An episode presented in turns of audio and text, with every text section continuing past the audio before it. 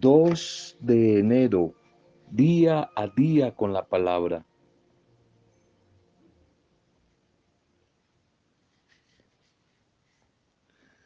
Nuestros días son como unas maletas idénticas, todas del mismo tamaño, pero algunos pueden poner más dentro de ellas que otros. Esa es la diferencia que algunos pueden colocar más cosas dentro de esa maleta que otros. Miren siempre con diligencia cómo es que andan, no como necios, sino como sabios, aprovechando siempre bien el tiempo. Libro de los Efesios, carta a los Efesios, 5.15 al 16, Efesios 5.15 al 16. Un bendecido domingo, primer domingo de este nuevo año. Bendición, nuestra oración. Un abrazo para cada una de ustedes, mujeres, hombres, saludo a las familias, a los grupos, a las diferentes comunidades, a todos los que les llega este audio. Un saludo, nuestra intercesión por cada uno de ustedes, especialmente por todos los que están atravesando momentos duros, difíciles al comienzo de este año. Nuestra intercesión por ustedes, por los enfermos, por los cautivos, los oprimidos, por los tristes, por los desplazados, los desempleados. Estamos intercediendo por ustedes y espero que con ustedes, por muchos más, por nuestras familias, por nuestro país. Un saludo y una bendición a todos los que hoy están de cumpleaños, celebrando la vida, algún tipo de fecha especial, de aniversario, nuestra oración unida a las familias y a los amigos por ustedes. Un bendecido día, un bendecido nuevo cumpleaños o o celebración. Primer domingo del tiempo de la Navidad, en ese contexto, comienzo de Año Nuevo, hoy celebramos la fiesta de la Epifanía del Señor, la Epifanía, la revelación del Señor. Miren que llega el Señor de señores. En la mano Él tiene el reino y la potestad y el imperio. Profeta Malaquías 3, 1 y Primera de Crónicas 19:12 para que ustedes lo reflexionen. La Epifanía, vengan, adoremos a Jesús el Señor que nos trae la salvación. Fiesta de la Epifanía, la palabra Epifanía que significa la manifestación de Dios, la revelación de Dios a la humanidad por medio de Jesucristo. Una manifestación para llamarnos a todos a vivir en unidad como pueblo suyo. El profeta Isaías en la primera lectura de hoy anuncia que la gloria del Señor llegará sobre su pueblo y que todas las naciones vendrán de todas partes del mundo al encuentro de la luz de Dios. Y por su parte, San Pablo en la segunda lectura nos recuerda que Jesucristo es esa gran luz que ha venido a reunirnos a todos para que conformemos el pueblo de Dios. Y el Evangelio nos presenta el encuentro con los sabios, los magos de Oriente, que han estado siguiendo la estrella que los conduce al Mesías y quieren adorarlo. Quieren conocerlo, quieren adorarlo.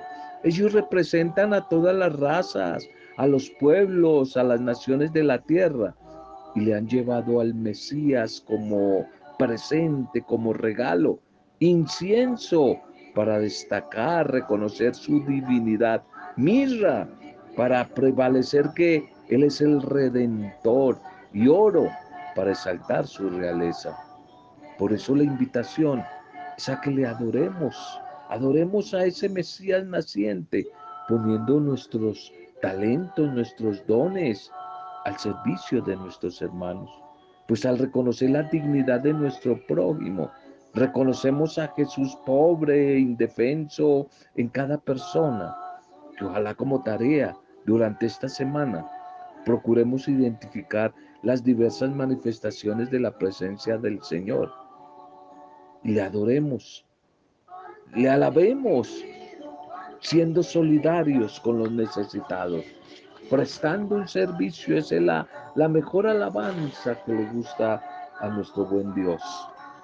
Titulemos el mensaje para hoy. Tú y yo somos epifanía de Cristo. Somos manifestación de Cristo.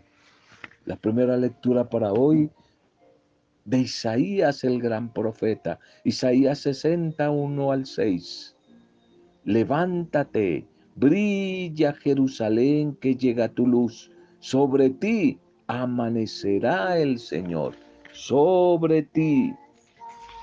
Esta fiesta, esta solemnidad que celebramos hoy, todavía no hay que olvidarlo, sino tenerlo presente.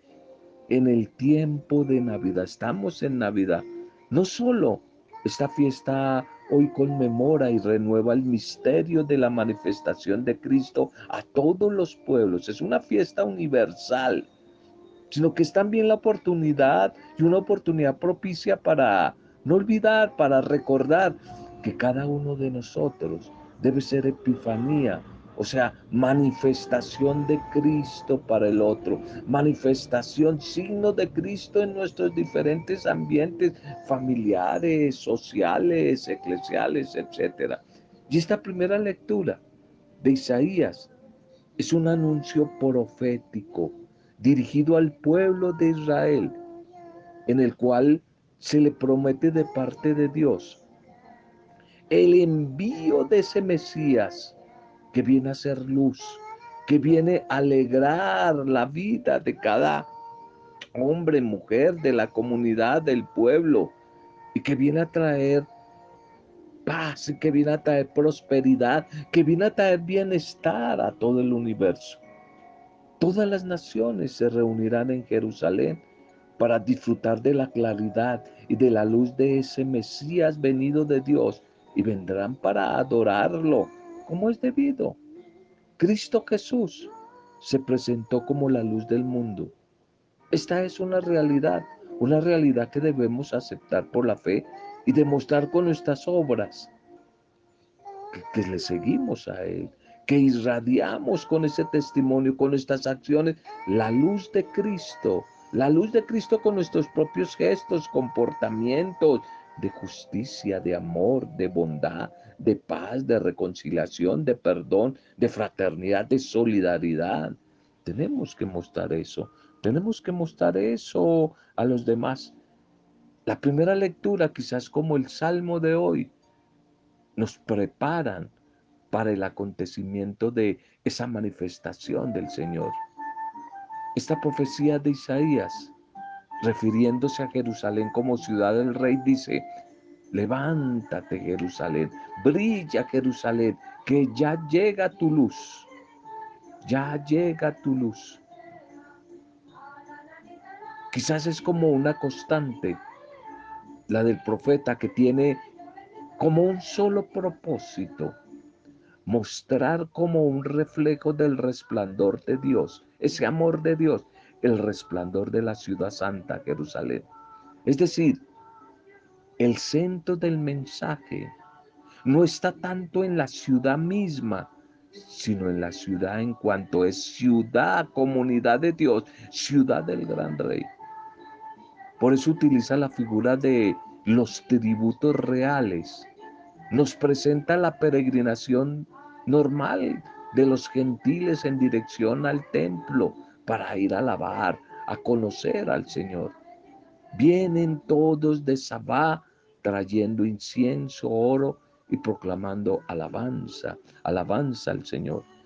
El Salmo 71, el Salmo 71 que va a decir en su estribillo de responso de la comunidad orante, Dios mío, confío tu juicio al Rey, que en sus días florezca la justicia y la paz. Este salmo Es una oración en la cual se le pide al rey para que gobierne con sabiduría conforme a la voluntad de Dios. Juicio, justicia, paz, liberación y protección, entre otras cosas, se pide. Y vienen a ser las cualidades que le deben caracterizar a ese rey Por eso dice el orante, Dios mío, confía tu juicio al rey, que en sus días florezca la justicia y la paz hasta que falte la luna. Él librará al pobre que clamaba, al afligido que no tenía protector.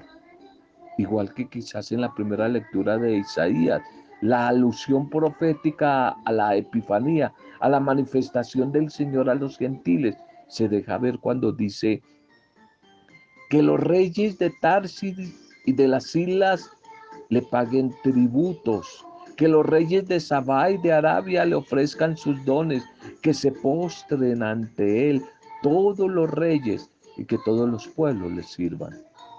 La segunda lectura para hoy, Efesios 3, 2 al 6. También los gentiles son coherederos, miembros del mismo cuerpo y partícipes de la promesa en Jesucristo por el Evangelio. Esta carta de San Pablo a la comunidad de Éfeso quiere como proclamar a sí mismo San Pablo acá, se proclama a él como simple administrador, no dueño, y distribuidor de la bendición, de la gracia de Dios, siempre en favor de los demás, siempre en favor de su comunidad. Y en ese servicio o ministerio, San Pablo se incluye la revelación de esa sorpresa o de ese misterio de Dios que se acaba de manifestar en Cristo Jesús en la Navidad y que por la acción del Espíritu Santo se sigue revelando hoy a la iglesia. La parte del misterio revelado a Pablo tenía que ver ante todo con la llamada universal para todos a la salvación. Es decir, que también los paganos, los que no eran judíos, los gentiles, estaban convocados a participar del cumplimiento de las promesas de Dios. El Evangelio para hoy, Mateo capítulo 2, 1, 12. Unos magos de Oriente se presentaron en Jerusalén preguntando, ¿dónde está el rey de los judíos que ha nacido? Porque hemos visto salir su estrella y venimos a adorarle nosotros también. Venimos a adorarle. Mateo y su comunidad hoy nos relatan la manifestación del Mesías a todo el mundo, Epifanía. En el episodio de la adoración del niño Jesús, que vienen a ser los sabios de Oriente, tradicionalmente llamados santos reyes o reyes magos. Los regalos que presentan al Mesías recién nacido simbolizan el reconocimiento de Jesús como rey. Eso representa el oro. Como hijo de Dios representa el incienso. Y como humano, como nosotros, humanidad, representado a través de la mirra. Por parte de todos los pueblos que le tributan adoración. Cristo es la verdadera luz, la estrella que con su resplandor conduce a la humanidad entera hacia Dios. Este Evangelio de hoy eh, nos muestra la estrella, la estrella que al verla los sabios de Oriente nos llena de inmensa alegría. Entraron en la casa, allí donde estaba en la gruta, donde estaba el niño con María, su madre, y con José, y cayeron de rodillas, lo adoraron. Y después abrieron sus cofres y le ofrecieron los regalos. Mateo con esto nos da como vía libre a optar por ver el mensaje que es universal, que es para todos, que es para todos. Ese mensaje, la estrella, la estrella que los guía. Pero Mateo no quiere tampoco dar vía libre, o sea, aplaudir, aceptar la práctica de la astrología ni de la magia, sino que dice precisamente a los gentiles que si son capaces de vivir con honestidad, con honestidad su, su propia espiritualidad, su propia búsqueda de fe, ella tarde o temprano terminará conduciéndolos a Cristo. Así como la estrella llevó a estos hombres hasta el pesebre. Los magos no se quedaron adorando la estrella. No hicieron de ella su Dios, su religión, sino que al irrumpir Jesucristo, reconocieron en él al único que es digno de adoración, a Dios mismo. También nosotros podemos apreciar aquí en este texto la dimensión mariológica del relato. Para Mateo, el encuentro con María es también encuentro con Jesús. Y el encuentro con Jesús es también encuentro con María. No en vano, a María se le reconoce también con el nombre de estrella de la evangelización, quizás haciendo el símil con la estrella que vio, que guió a los magos hasta Jesús. Bien, esta fiesta de hoy, fiesta de la total revelación, manifestación del Señor. Dios que quiere la salvación, la salvación para todos, a través de un mensaje gozoso, lleno de alegría. Cristo Jesús es el Salvador. Para todos los pueblos de la tierra, Él es el único liberador. Esta es la respuesta de las lecturas de hoy. No solo para el pueblo de Israel, también para los paganos. No solo ahora, para cierta denominación cristiana, sino también para todos los pueblos y para todas, todas las religiones. En la Epifanía celebramos la manifestación de Jesús a todos los pueblos de la tierra.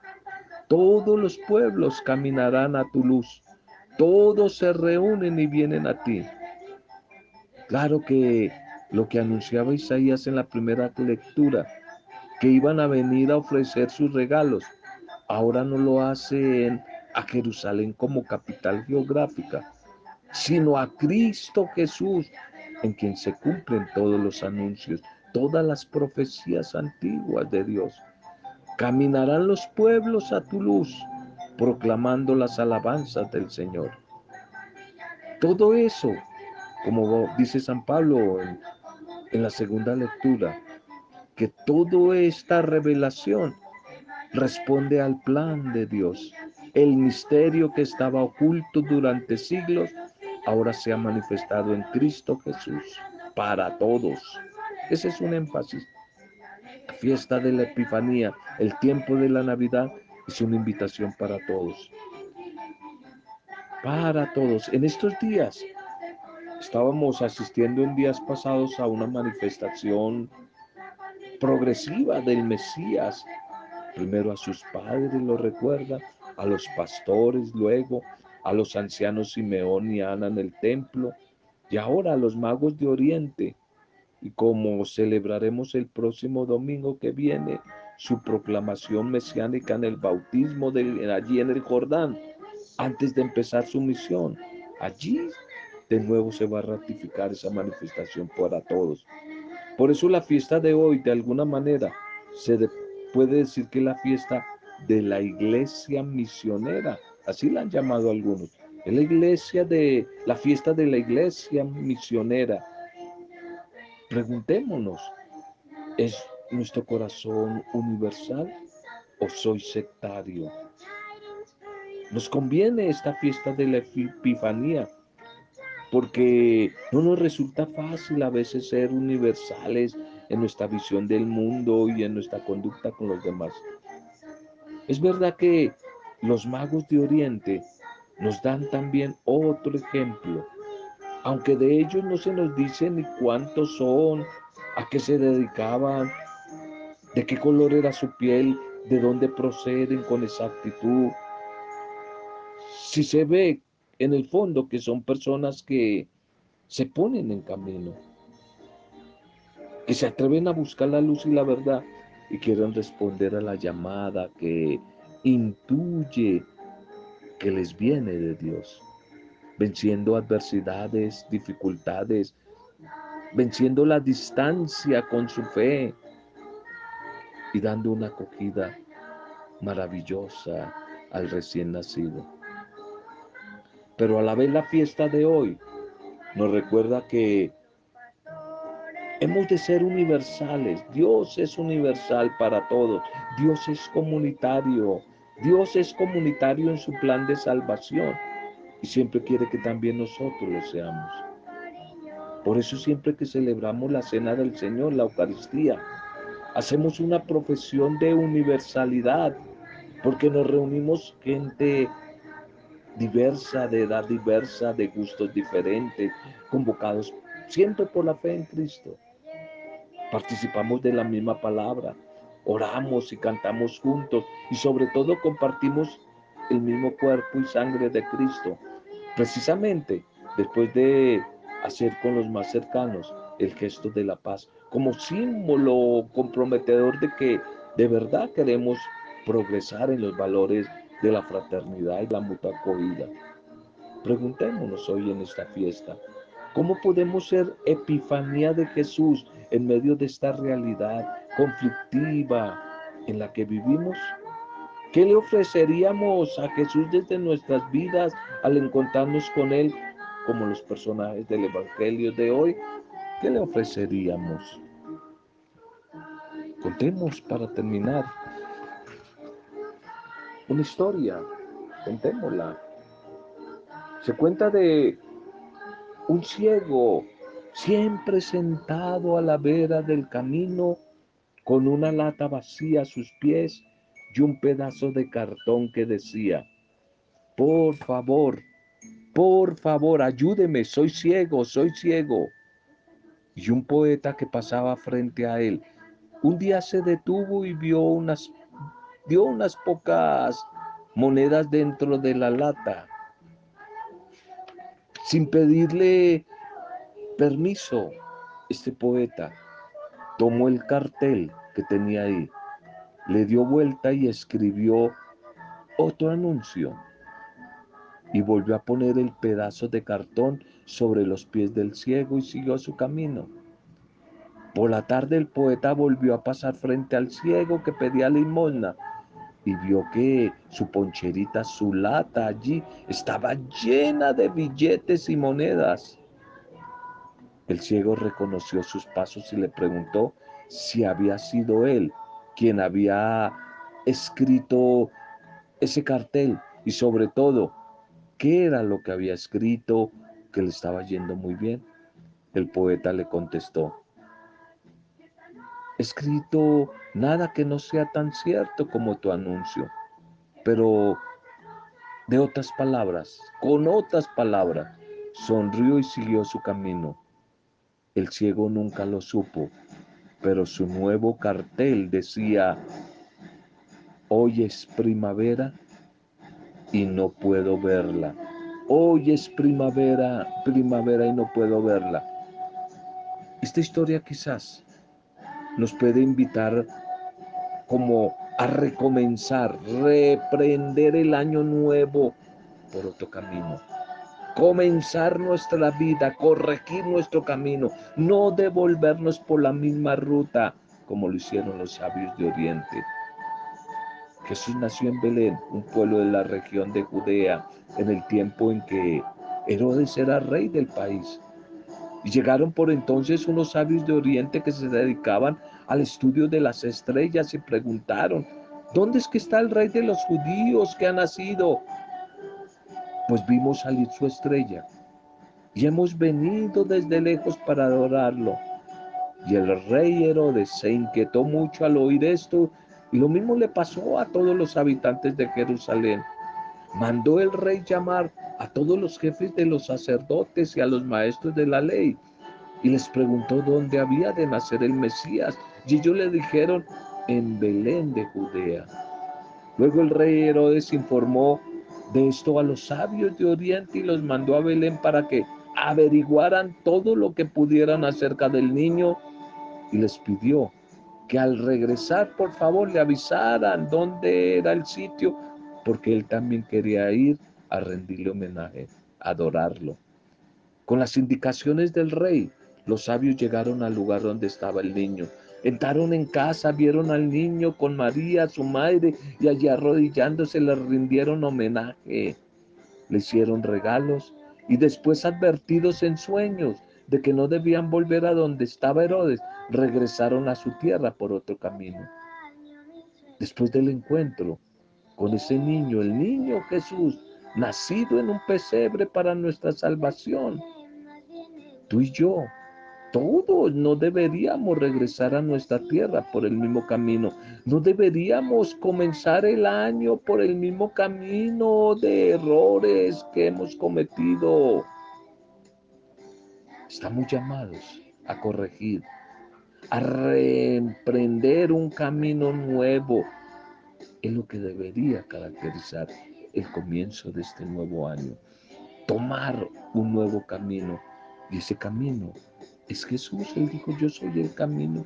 ¿Para qué lo que no funcionó en el año anterior volverlo a aplicar en este año? Si seguimos por la terquedad, algo que no ha funcionado, aplicándolo a nuestra vida, estamos destinados a fracasar en este año. No, estamos invitados a corregir el camino, optar por otra ruta, cambios, cambio. Y este cambio de estrategia debería ser creativo, buscando alternativas desconocidas y nuevas para atrevernos a afrontar los retos que se nos presentan en nuestra realidad, en esa realidad que vivimos. La creatividad no está simplemente en decir o hacer cosas raras o extraordinarias, sino en saber decir y hacer quizás lo mismo con otras palabras, de manera que el resultado sea mejor. Por eso quizás hoy digamos con la historia que hemos compartido, hoy es primavera y no puedo verla. Hoy es primavera, este año, un año de primavera, y ojalá que sí la podamos ver. Ojalá que sí la podamos ver. Demos gracias a nuestro buen Dios por esta fiesta de hoy por el mensaje de hoy. Padre, te alabamos. Padre, te bendecimos, te adoramos. Te damos gracias, Padre Dios, Padre bondadoso. Tú que por medio de aquella estrella guiaste a estos sabios de Oriente, hoy te pedimos, guíanos comenzando año también a nosotros, a cada mujer, a cada hombre, cada familia, guíanos para que busquemos sin desfallecer al Mesías, al Salvador de la humanidad. Desde nuestras diferentes realidades, Señor, guíanos. Ayúdanos a encontrarlo a ese niño. Siempre en los débiles, en los pobres, en los pequeños, en los últimos, en los olvidados del mundo. Por favor, Protégenos, Señor, acompáñanos. Danos la luz de tu espíritu para optar por caminos nuevos y no regresar por el mismo camino de errores, de inconsistencias. Que corrijamos, corrijamos no el caminado, sino el camino, Señor, el camino. Que seamos como estos sabios, que nos dejemos guiar por la estrella de tu espíritu, Señor. Protégenos, Señor. Protege a todos los débiles, a todos los niños, a todos los que son perseguidos, víctimas de los Herodes contemporáneos que quieren hacer daño a los inocentes, a nuestros niños, Señor, a los campesinos, a los adultos, a los abuelitos, a los ancianitos, a las mujeres, Señor. Protégelos, Señor. Protege de tantos que, asedian están ahí al acecho, Señor. Toma el corazón de todos aquellos que se sienten poderosos, se creen dueños y quieren exterminar la vida para que transformen su corazón, Señor, y respeten la dignidad humana. Ven, Señor, que te necesitamos. Que a través de la palabra que hoy hemos compartido, sean bendecidas nuestras vidas, nuestras familias, grupos, comunidades, que seamos bendecidos, que sean bendecidos los que están de cumpleaños o celebrando algún tipo de aniversario, que sean bendecidas las personas que nos han pedido oración, los enfermos, los cautivos, las familias que están en etapa de duelo, los desplazados, los desempleados. Por todos ellos oramos por ti que recibes este audio. Lo hacemos en el poder intercesor y nombre del Espíritu Santo, para gloria, alabanza y adoración tuya, Padre Dios Creador, en el nombre supremo, dulce y poderoso de Jesucristo, el Mesías nacido, el Salvador, nuestro Salvador, en el nombre de Él. En el nombre de Él, Señor, hemos compartido este mensaje. Junto a María, nuestra buena madre, la discípula perfecta, Señor. Amén. Roberto Zamudio de día a día con la palabra.